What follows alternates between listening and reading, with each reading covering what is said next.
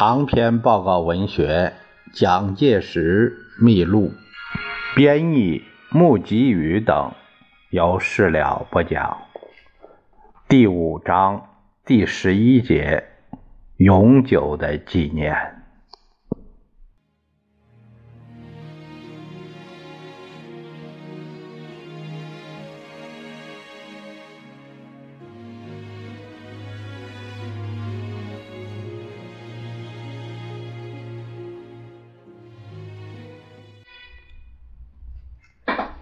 蒋介石于一九二一年五月赶回到故乡奉化，果然母亲王彩玉病情恶化，极其严重。虽经陪侍病榻，亲奉汤药，日夜不懈，终究回天无术。王太夫人于六月十四日上午七时四十九分逝世，在哀悔之中，撰写了一篇。哀莫哀于亲丧，哭母文即先比王太夫人事略，以写报恨中天之动，并述太夫人毕生守节、抚孤行仪。这两篇文章在本秘录的第二章中已经提到过。守制期间，时时登雪窦寺，沉浸于回忆之中，因为这里是王太夫人生前经常来的旧游之地。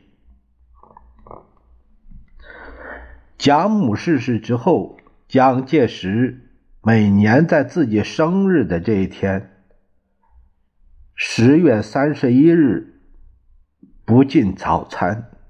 曾经有人请问不进早餐的理由，蒋介石他说：“子女的生日是母亲生产子女的痛苦日子，为子女者不仅为自己的诞生喜悦，更应该纪念母亲的痛苦。我为此而不食，是对母亲的追念。”自此之后，蒋介石左右的人都学他的榜样，养成了在自己生日这一天不进早食的习惯。可是，并没有充裕的时间能让蒋介石进到庐墓守制的孝寺。六月二十三日，孙文发来电报：“敬存，这陈炯明，汝为。”汝为是指的徐崇智以赴前敌，军事吃紧，望即来月，莫迭从容。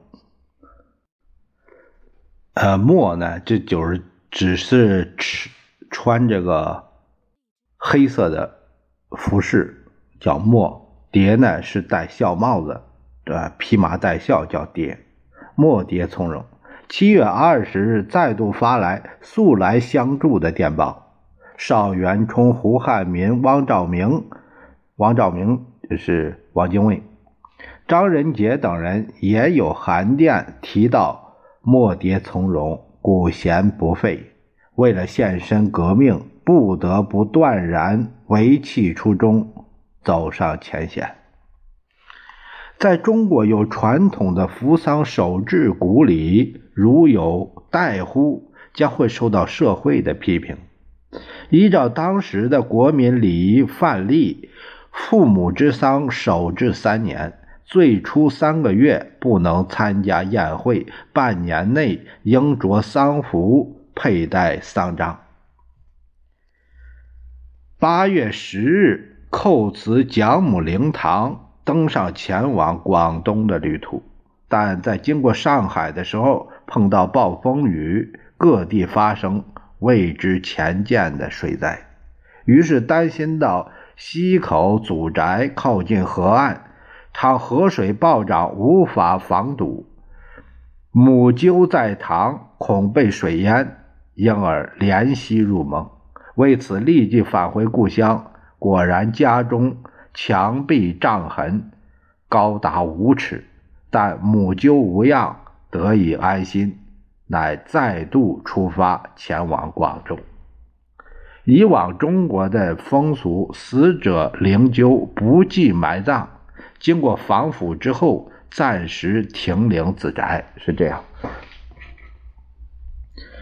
蒋母灵柩安葬于自宅附近的飞黄山山腰，是在为孙文奔走军务告一段落之后的1921年11月23日。孙文派陈果夫代表参加丧礼致电。孙文的祭文是这样的：“呜呼，文与郎君届时有十余年，共历艰险，出生入死，如身之臂，如参之境。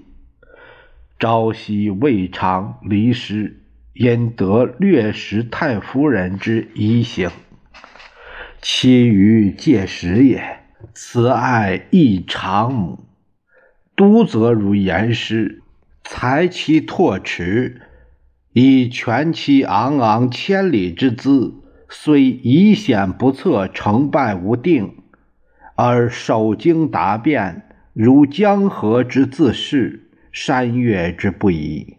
古有顽雄化敌，闻闻其语。未见其人，急欲借时，念其根气之深，郁郁之灵，乃知古之或不如今，敬而献于今。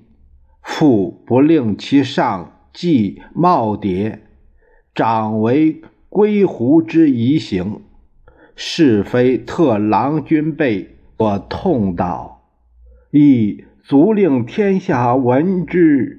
而失声，呼呼哀哉！上下。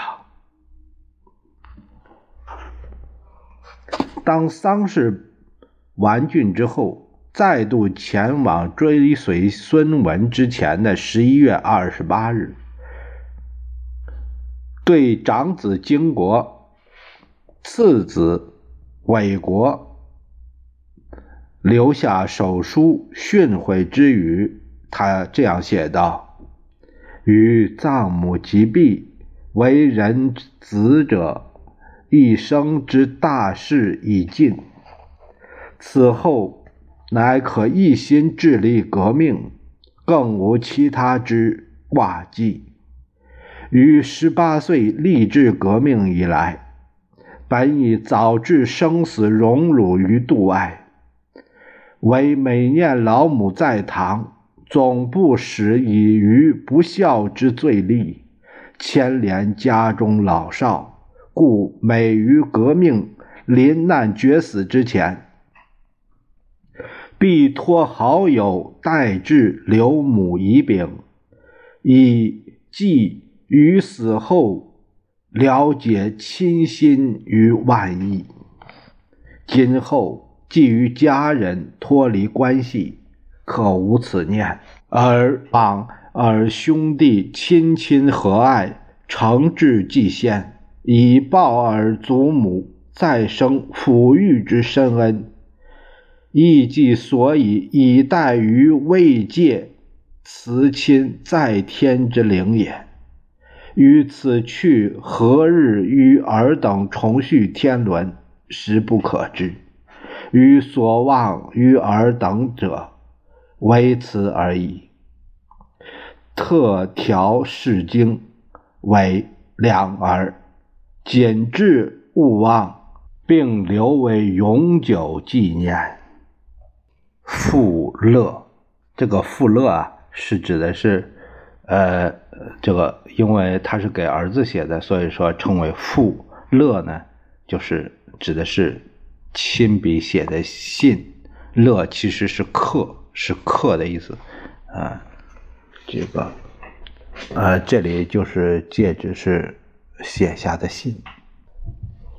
蒋公在给儿子这封信呢，他说，呃，我当时因为有牵挂，所以呢，呃，十八岁立志革命以来，早已把生死荣辱啊都不放在心上。可是呢，想到老母在堂，哎，总是呢，哎，有一些感觉到不孝的这种呃负罪感，所以他每每遇到一些，甚至说可能会遇到这个。就是不测这种意识的时候，他就会常把这个后事啊托付给好友啊，就是就是怕有事了，自己呃有一个托付。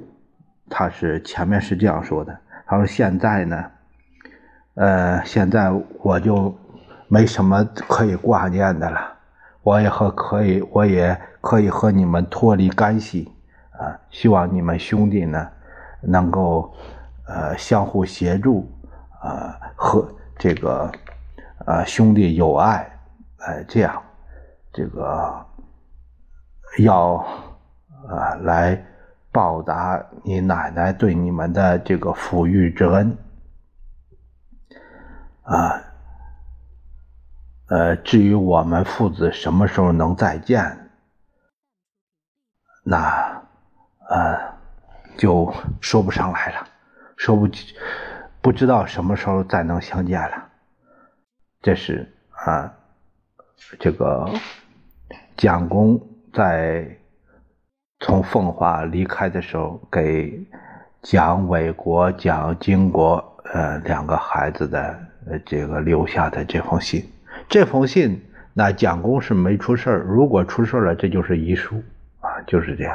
当时的革命者呢，就是这样，随时都有失去生命的，呃，这种可能。这是一，这是一点都不夸张的。